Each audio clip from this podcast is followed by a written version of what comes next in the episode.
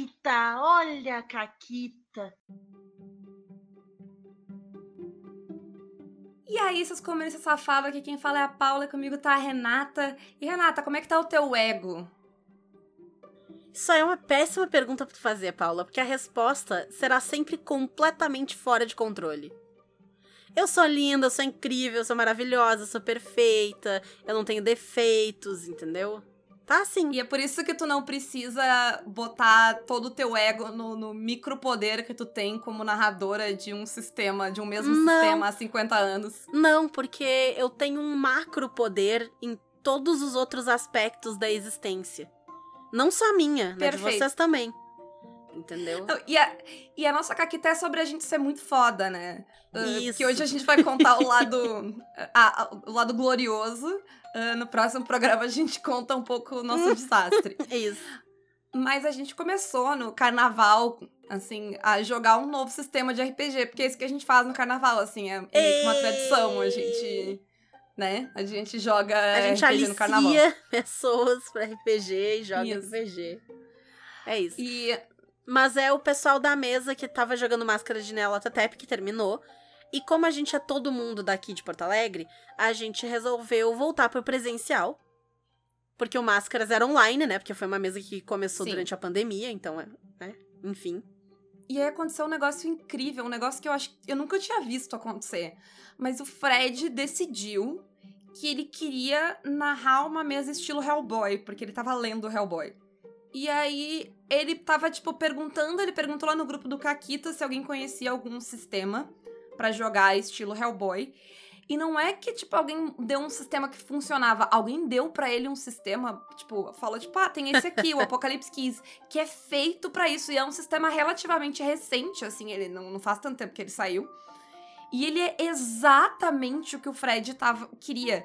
De verdade, a pessoa escreveu, a pessoa tinha a mesma vontade que o Fred, procurou, não achou, e aí ela escreveu um sistema. Os exemplos são os personagens de Hellboy. Ele claramente é feito, tipo, todo ele é construído em cima das Sim, histórias do ele foi Hellboy. pensado pra fazer exatamente isso daí. Então foi uma coisa incrível, que é algo que é difícil, assim, quando tu tem a ideia, o conceito, tu vai atrás do sistema, tu achar Uhum, algo que encaixe sim. tão perfeitamente, principalmente quando não, não é, sei lá, um negócio mega mainstream, assim, tipo, ah, eu quero jogar história de piratas, mega Uhum. genérico, assim. Sim, É quando é um negócio, não, eu quero Hellboy. É, é, às vezes é foda. Mas eu vou dar uma geral do sistema, tá? Porque a gente vai falar dele aqui certamente no futuro. Porque a gente tá jogando e a gente precisa de pauta. a verdade é essa. E ele é um sistema muito legal. Mas em primeiro lugar, ele é um PBTA. Se vocês não sabem o que é um PBTA, confira nossos programas sobre PBTA. Mas são jogos que tu rola 2d6 e eles normalmente têm graus de acerto, né? Acerto total, falha parcial, acerto, é, sei lá, erro, enfim. E ele tem algumas variações de PBTA para PBTA, mas é um geral disso aí. E cada pessoa joga com o que eles chamam de playbook. Ao invés de ser a tua ficha, tu tem esse playbook que já vem meio completinho ali, tu só escolhe as habilidades dentro do que tá descrito ali no teu playbook e tal. E, de novo, a maioria. O City of Mist, por exemplo, já foge disso. Então não é bem assim. Mas no caso do Apocalypse Keys, é. É, os PBTAs, eles sempre têm alguma coisa em comum. Que varia, né? Às vezes é uma coisa, às vezes é Isso, outra coisa. Isso. Mas nesse caso ele tem os playbooks, ah, ele tem os D6, só que ele não tem ah, atributos. O que ele tem são esses pontos de escuridão, porque tu é um monstro que tem um lado mais monstruoso e um lado mais humano. E dependendo do monstro que tu escolheu, do tipo de monstro que tu escolheu, que eles são bem genéricos, inclusive. ah, pra, tipo, dá pra fazer muita coisa em cima deles, tu pode botar muito sabor, assim, no teu, né, no teu playbook. Uhum. Ahn, mas eles têm esses pontos de escuridão que tu ganha quando tu faz certas coisas que a tua ficha quer que tu faça. E aí tu usa eles pra somar na tua rolagem. Tu escolhe quantos tu vai Isso. gastar e tu soma na tua rolagem. O PBTA normalmente ele tem falha, sucesso parcial e sucesso. E aqui não é bem assim. Então tu vai lá e tu pega os teus pontos e, e soma eles nos 2d6 lá que tu vai rolar. E aí tu tem falha, tu tem sucesso, e aí tu tem um super sucesso que não é bom, é o sucesso do descontrole. Que Isso. o teu lado monstruoso, ele saiu do controle e tu teve um sucesso tão bom, mas tão bom que foi ruim. Isso aí. Então o ideal dele é tu ficar naquele meio ali, né? Não é tu rolar muito baixo nem muito alto. Então isso é muito legal porque tu não gasta todos os pontos toda vez. Tu fica pensando, hum, isso aqui é melhor se eu falhar ou se eu passar da conta? E aí Isso. tu precisa fazer essa.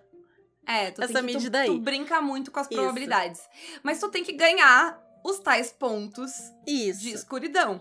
E assim, é uma lista de coisas que tu age fazendo, assim. Se tu fizer tal coisa, minha personagem era se tu, se tu se sentir rejeitada, se tu... A minha personagem, ela tem muito momento palestrinha que ela ganha ponto. Hum, E aí, a- e assim, instantaneamente, assim, eu e a Renata, a gente pegou a ficha e a gente imediatamente olhou pra aquela lista de coisas e a gente começou a fazer.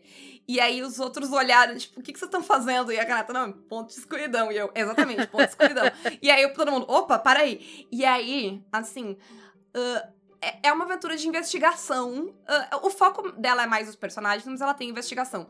Eu acho que a gente jogou uns 40 minutos sem investigar, porque a gente tava só interpretando o personagem.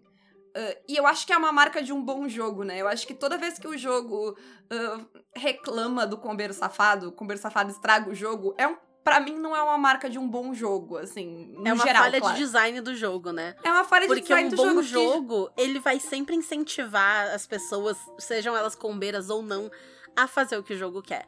E como a Paula falou, esses pontos, eles são coisas simples que tu faz. Se sentir rejeitado, é, agir... O meu tem um que é agir de acordo com alguma condição que tá te afligindo. O meu também. É, então, enfim, ele- eles têm umas cinco negocinhos ali diferentes.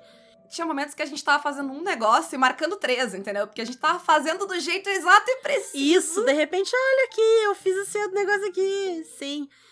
E nenhum deles é rolado. Não é uma coisa que tu tem que passar num sucesso. né? Ele é 100% de interpretação de personagem. O, o Vini apontou um negócio que a gente tava jogando. Não é nem algo que dependa dos outros, porque tu não tem que convencer ninguém a fazer nada. Aham. Inclusive, tipo, o meu tem vários que é perguntar pra alguém o negócio. Tipo, pedir pra alguém questionar o seu futuro. Eu não tenho que fazer a pessoa questionar. Eu Sim. tenho que eu sugerir que ela questione. Sim. Ela pode. Inclusive, eu fiz com a Renata e ela olhou pra mim e fez tipo, não.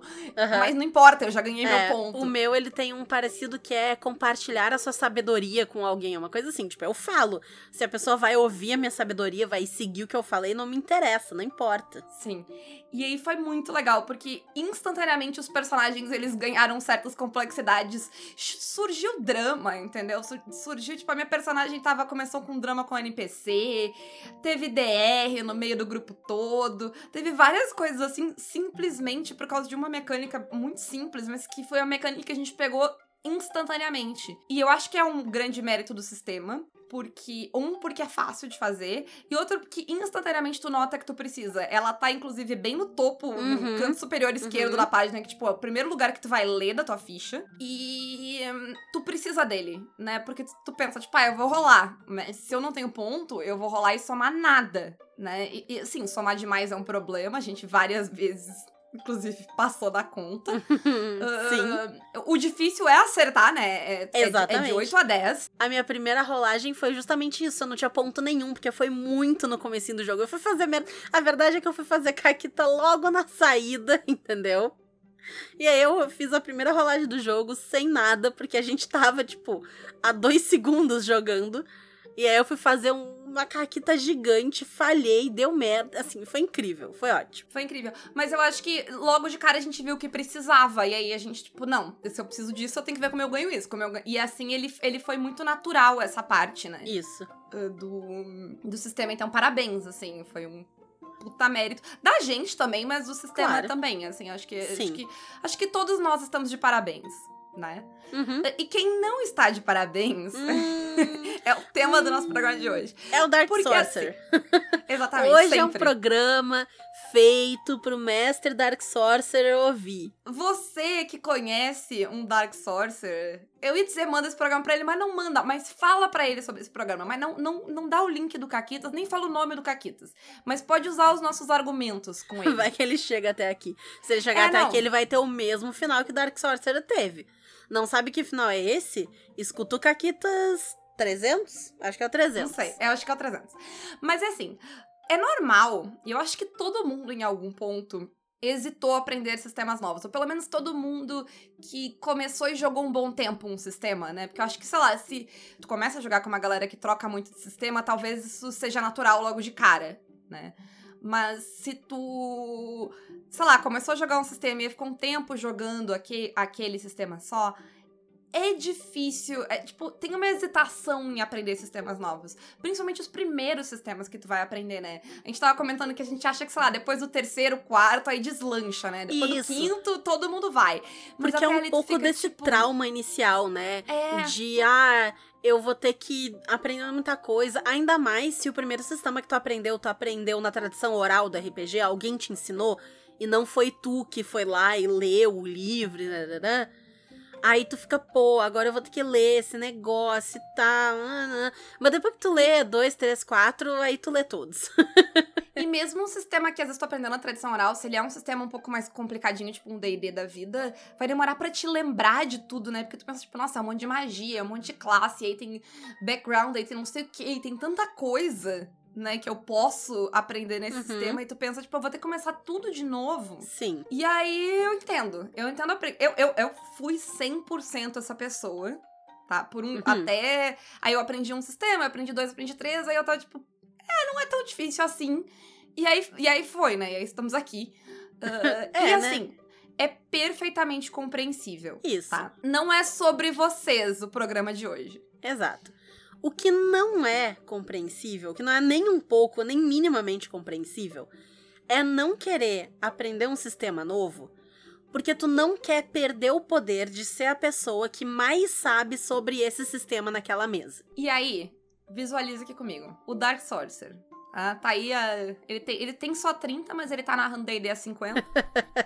Ahn, e ele já narrou várias edições do D&D, ele joga há muito tempo. Tá. Ele sabe todas as regras. Ele sabe todo o lore do D&D. Ele é aquele cara que tu menciona uma cidade do D&D, não precisa nem ser na Costa da Espada, e ele te diz toda a história, ele- sabe? Ele- Ele engoliu a porcaria da wiki do D&D. Ele tem todos os livros e como ele tá há 30 anos, 50 anos nisso aí, ele teve tempo de ler tudo isso. Quando ele começou, tinha dois livros, entendeu? Ele foi lendo conforme eles foram saindo. Então, dá pra tranquilamente ler, né? Todos eles. O Sim. problema é que agora, neste ponto, se eu, por exemplo, que comecei a jogar uma década atrás, se eu quiser alcançar esse cara, não vai dar, né? É foda, eu- é complicado. Eu vou precisar largar minha vida pra ler livros de D&D. Eu brinquei quando a gente tava fazendo a pauta que tem que fazer o Juscelino Kubitschek da RPG. 50 anos de RPG em 5 pra chegar nesse cara. E mesmo que eu faça, eu ainda não vou ter a carteirada, né? Porque esse cara, ele vai dar a carteirada. Ele vai dizer, tipo, não, mas eu narro há 30 anos, entendeu? Quem, quem tu acha que é pra saber mais que eu? Essa carteirada, se ele começar um sistema novo, ele não tem. Porque daí ele tá, tá todo mundo começando junto, né? Como é que ele vai ter 30 anos a mais que as outras pessoas? Sim. Vai. Como é que ele vai, né, ter todo esse domínio das regras, tipo, com uma certa naturalidade? Porque a repetição, a gente que é professora sabe, né? A repetição ela é muito boa pra te aprender Sim. coisas. Aquilo que tu faz de novo, de novo, de novo, de novo, de novo, de novo, de novo. Por mais que não seja algo que tu tem facilidade, tu aprende. É só pensar, tipo, música chiclete. Tu fica 40 anos sem ouvir a música e tu sabe a música Sim. inteira. Por quê? Porque ela tocou o suficiente. Aquilo faz parte do teu DNA agora. Tu sabe? É. E tem uma outra questão que é: se essa pessoa que narra D&D há 400 milhões de anos, se o Dark Sorcerer foi quem ensinou outras pessoas a jogar, ele ensinou com as regras da casa dele, com as regras de ouro dele, com as regras. Já se o grupo vai aprender um sistema junto, ele não vai ditar a regra porque ele quer.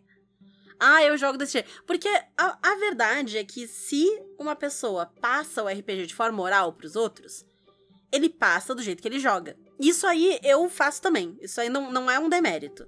Eu- Sim, é natural. Porque afinal a gente joga assim, né? Então, se eu vou ensinar alguém a jogar, eu vou ensinar a pessoa a jogar do jeito que eu jogo.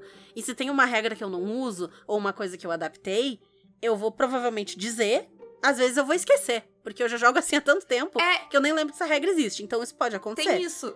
Às vezes não é nem de propósito. Assim, no nosso caso. No caso desses caras, normalmente é. Assim, eu já joguei, né? pelo menos uma vez, eu acho que, assim, se tu tá jogando RPG há um tempo, é difícil tu não ter passado por pelo menos um. E é muito comum que. Pode até ser que eles não se dão conta, mas não é bem. Né, tipo, não é de boa. Que existem micropoderes ali que vêm dessas regras, sabe? Já não, eu faço assim. Eu vou dar um exemplo que eu acho que a Renata vai me entender e vocês também, que hum. é a rolagem de atributo do D&D. Quanto narrador tem a sua rolagem de atributo do D&D, com as suas regrinhas e o seu jeito, que bem ou mal é um exercício de poder. Sim. Porque se ela é mais difícil do que o normal, tu tá nerfando os jogadores. Se ela, é, se ela dá mais pontos do que o normal, tu está sendo generoso e dando ponto pro jogador. Então são várias coisinhas assim que, né, mantém o teu poder ali. E aí, sei lá, as outras pessoas, como tu ensinou para elas, tu não ensinou para elas que, ah, tu, como é que tu calcula a tua uh, a, a CD das coisas? Como é que tu calcula a armadura? Tu só disse pra ela, ah, é tanto, sabe? Ah, não, é, é X, é isso uhum. aí.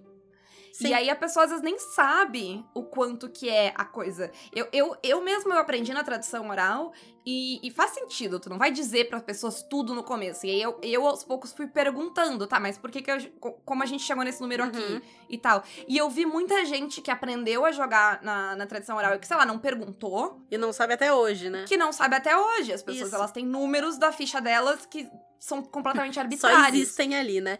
E isso é até ruim pro jogo, porque a pessoa pode estar tá jogando com o número errado ali e ela não nota, porque ela não sabe qual é o cálculo, qual é a lógica daquele número e ela nunca nota. Isso. E aí tem muito narrador desses que controla essas coisas para as pessoas, justamente porque as pessoas vão fazer errado. Em vez de ir lá e ensinar pra pessoa, não, ele que sabe, ele que diz quando muda e tal.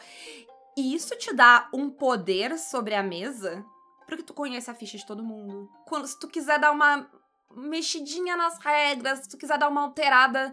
Uh, até, até pela questão do lore, dos monstros e da coisa. Se tu quiser ir lá e mudar a vida ou a CA de um monstro, tu pode. Se tu quiser inventar uma habilidade pro monstro que talvez seja meio desbalanceada, tu pode, porque ninguém vai te questionar. E eu sei, porque eu e a Renata, a gente, tipo, apesar. A Renata joga mais tempo que eu, mas também ela teve um grande intervalo ali no meio. Uh, mas a gente pegou muito rápido Tipo, a quinta edição a gente pegou muito rápido. Porque uhum. a gente tem essa facilidade, a gente aprendeu muito rápido. E a gente foi parar em mesas que a pessoa fazia isso, que a gente acabou se tornando a inconveniente. Sim. Porque o cara ia dar esses migués e a gente, não. Não é, é assim. Para aí. É desse não é assim. Aqui. Tu não pode. Isso aí que tu tá dizendo não existe na regra do jogo.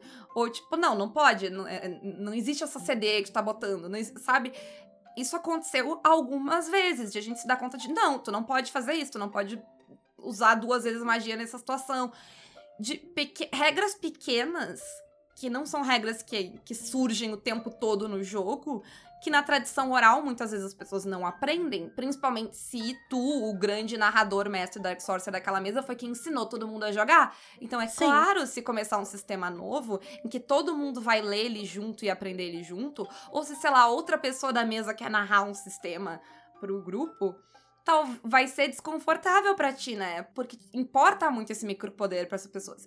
Eu diria que existe um, um, grupo muito grande de homens. Nem todo homem, mas homens. Nem uh, todo né? homem, mas sempre um homem.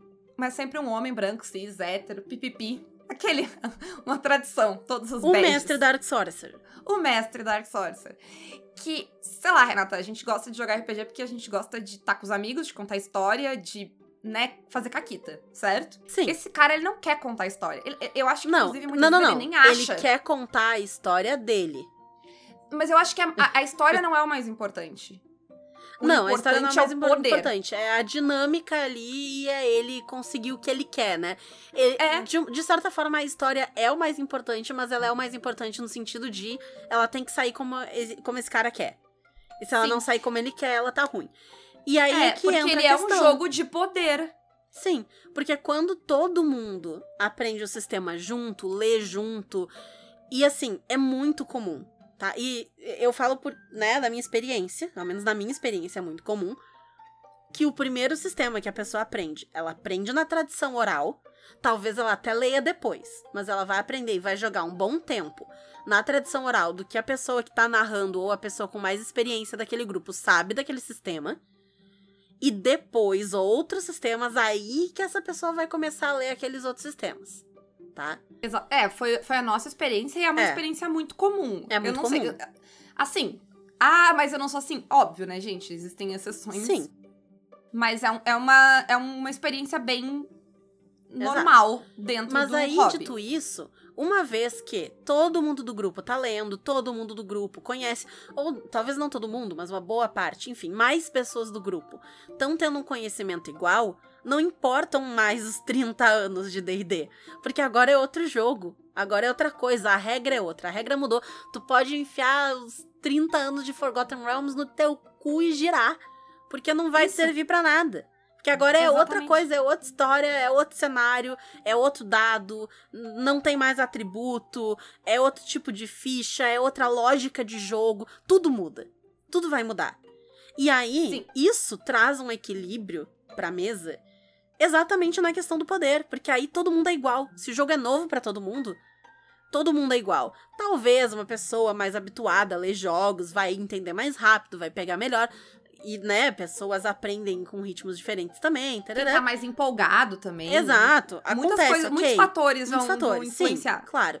Mas, num geral da coisa, vai estar muito mais balanceado do que uma pessoa que joga há 30 anos e uma pessoa que joga há 6 meses. E que Todo aprendeu com aquele que chance. joga há 30 anos. É, todo mundo tem a mesma chance, né? Todo mundo parte Uhum. do mesmo lugar, que não é o caso com o D&D. E, e eu acho que isso vai ser ahn, particularmente mai- vai ter o agravante pra esses caras se for um jogo mais moderno que vai distribuir melhor o poder do jogo dentro do jogo mesmo, que tem reg que tem mais regrado as ações do narrador. Então tu não pode fazer qualquer coisa. Sei lá, tu, tu tá jogando um Blades in the Dark, tu não faz qualquer coisa. Existe uma lógica, uma sequência de, de acontecimentos. Então, se acabou um heist, tu não pode botar um novo perigo. Acabou o heist, a gente vai pro downtime. É, é, sabe, existe um fluxo do jogo que não é de controle de ninguém. Ninguém controla o fluxo da Uhum. narrativa. A mecânica controla o fluxo da narrativa. E pro cara que a narrativa é o micropoder dele, isso é inaceitável. Isso é absolutamente inaceitável? Como assim? Como assim o jogador tem. Sei lá, tô jogando Brindle Day e eu fiz um negócio e o jogador disse: não, vou desfazer isso aí. Como assim? Pra esse cara, isso é totalmente inaceitável. Por quê? Porque ele não quer estar junto com os amigos dele contando história. Ele quer, como a Renata disse, ele quer impor a história dele para outras pessoas. Ele quer matar os jogadores, ou ele quer o TPK, ele quer, tipo, fazer os jogadores dele sofrerem. É, Eu acho que controle é e vai sempre ser a melhor palavra pra descrever Sim. isso, porque é muito sobre saber exatamente quando a história vai avançar, pra que lado ela vai, o quão bem os personagens vão estar, porque obviamente mesmo o Dark Sorcerer vai permitir ali uma micro variação que ele não tem como controlar. Mas exato, ele vai permitir. Mas ele vai permitir. Essa que é, é aí a chave. Exatamente. Ah, mas ele não tem como controlar, sei lá, o dado de dano que não sei o que, a não ser que ele roube no dado. Mas, né, se todo mundo tá vendo Mas o se dado ele e tem o escudo, ele Sim, pode. sim, se ele tem o escudo, ele também pode. Ele pode variar Ele CD. pode- sim, sim, ele pode fingir que o bicho tem mais vida do que ele tinha. Ele pode dizer que ele deu mais dano, que ele acertou quando ele errou. Enfim, É, é, pode. é, coisas que em outros sistemas tu não tem tanto como fazer. Né, dependendo do sistema que tu tá jogando, não existe isso. Não tem tanta variável pra te, né, inventar ali. Sim. Tem muitos sistemas que te obrigam a ser mais transparente, né? Uhum. Tu tem que dizer antes as dificuldades e as coisas e deu, passou, passou, não importa. Sim. E eu, sabe um negócio que prova muito Hum, que o que a gente tá falando é um fato sobre esses caras? É o ódio e a birra e, e- e a caça às bruxas que eles têm com o advogado de regras. Por que, que eles odeiam tanto o advogado de regras? Porque o advogado de regras é alguém que sabe tanto das regras quanto eles. E que quando eles fazem essas merdas, diz tipo, não, cara. calma aí. Sabe? Porque a pessoa fica tipo, ah, não, mas o advogado de regra fica citando regra o tempo inteiro.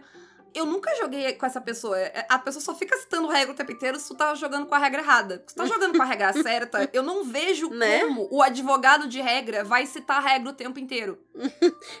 Ele não é um, um explicador compulsório que vai chegar e vai dizer: então, o que acabou de acontecer foi que a regra da página 234 está em efeito. Não é isso que acontece. Exato, vocês têm algum advogado de regra que fica narrando regras que estão sendo executadas Isso é corretamente? incrível, só que Porque não. daí eu tô curiosíssima, eu quero assistir inclusive essa mesa.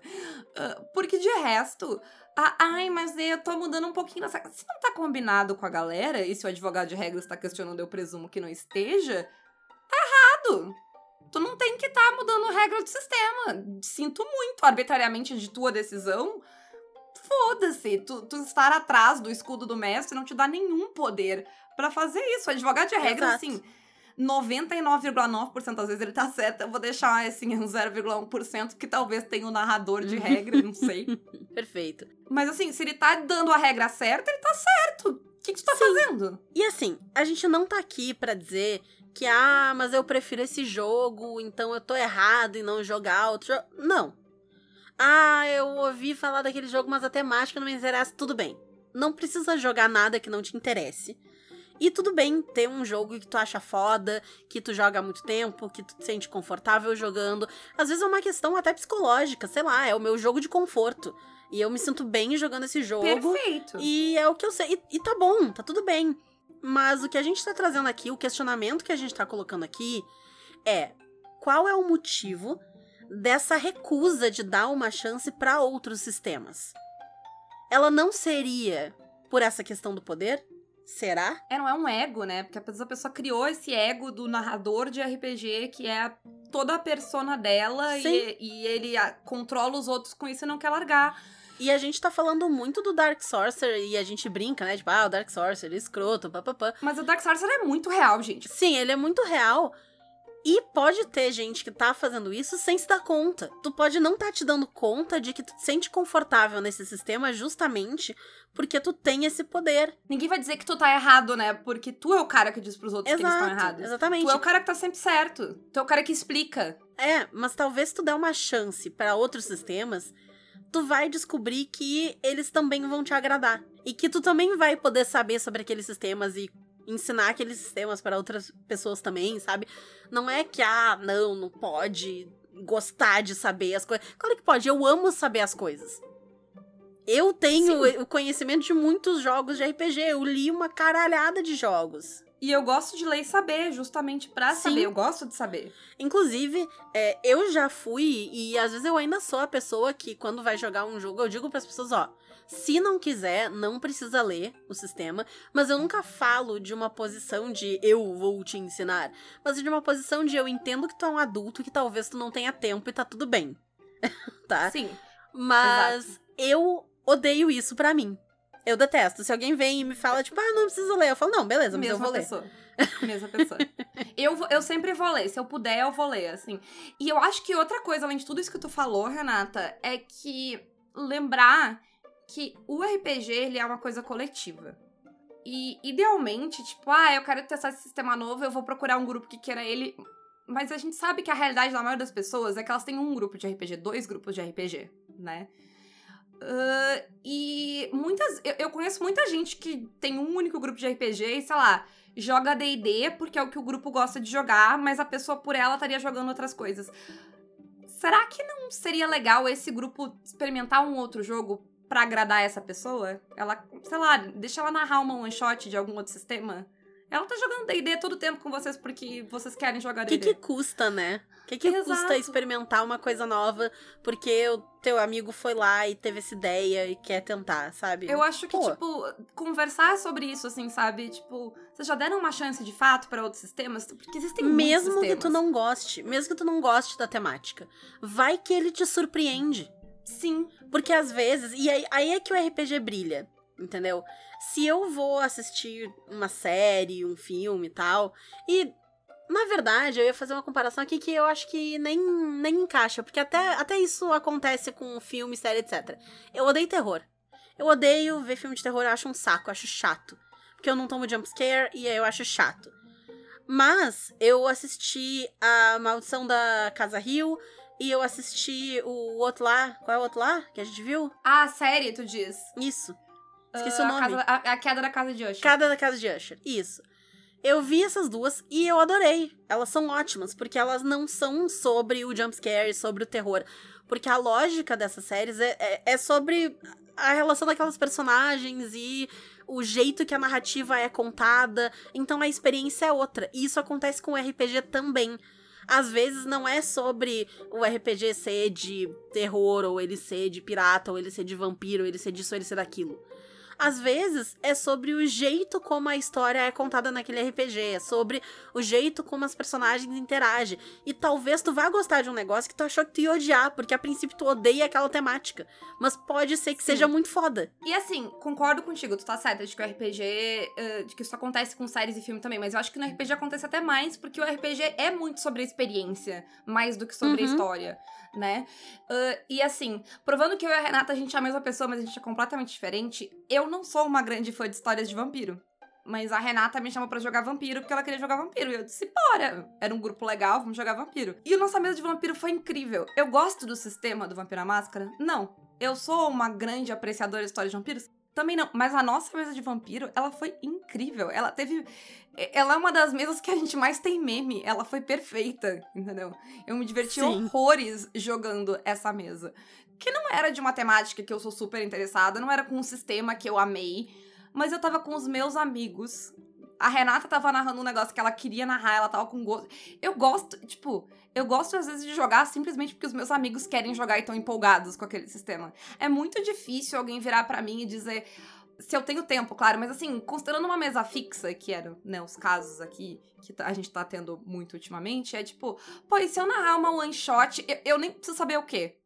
Vamos, sabe? Recentemente, a, a disse, vamos, ah, eu queria testar um sistema. E eu claro, não importa o que é. Tipo, inclusive depois ela contou e o sistema pareceu muito legal e, e, tipo, ter coisas interessantes. Não importa o que, tipo, ela quer narrar uma one shot, tipo, de algum negócio que ela quer testar, por que não? Eu é um grupo que eu adoro estar junto. Um monte de gente que, tipo, é super divertido de jogar, minhas amigas, sabe? Eu tô feliz de estar ali na segunda-feira. Segunda-feira de noite. A mesa na segunda-feira de noite ela tem que ser boa, porque senão tu desiste. É segunda-feira de noite. Ah, é claro que eu quero.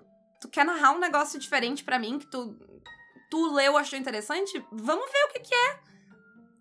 é. É uma noite, o que sabe? O que vai me custar? Nada. Isso. E eu acho que é sobre isso. Sabe? Que- que- eu acho. é- o ponto de hoje é. Fica esse questionamento. Por que que tu não quer testar outros sistemas? Por que que tu não quer que outra pessoa da mesa narre um outro sistema que não é o que tu tá acostumada a jogar? Por que que tu não topa um sistema novo de fato? É- É porque tu realmente... Ah, eu não me adaptei, é porque, sei lá, eu preciso desse conforto, ou é porque tu não quer perder esse poder de ser a pessoa que sabe, o cara que sabe? É. Então, gente, quem quiser testar sistemas novos com uma galera muito legal, experimentar, cruzar horizontes que vocês nunca cruzaram antes, venham apoiar o Caquitas, tornem-se nossos mecenas pelo Apoia-se ou pelo Padrim. Além disso, nós temos parcerias abertas, então quem quiser ser nosso parceiro comercial, fazer o seu anúncio aqui no Caquitas, comissionar um episódio, manda e-mail para contato arroba pausa para um conteúdo.com.br. Além disso, quem quiser falar com a gente, mandar sugestão de pauta, vocês nos encontram em redes sociais como Caquitas Podcast, ou então vocês podem nos mandar e-mail para caquitaspodcast.gmail.com. É isso aí, um grande beijo. E um forte abraço. E acabou, Caquetas.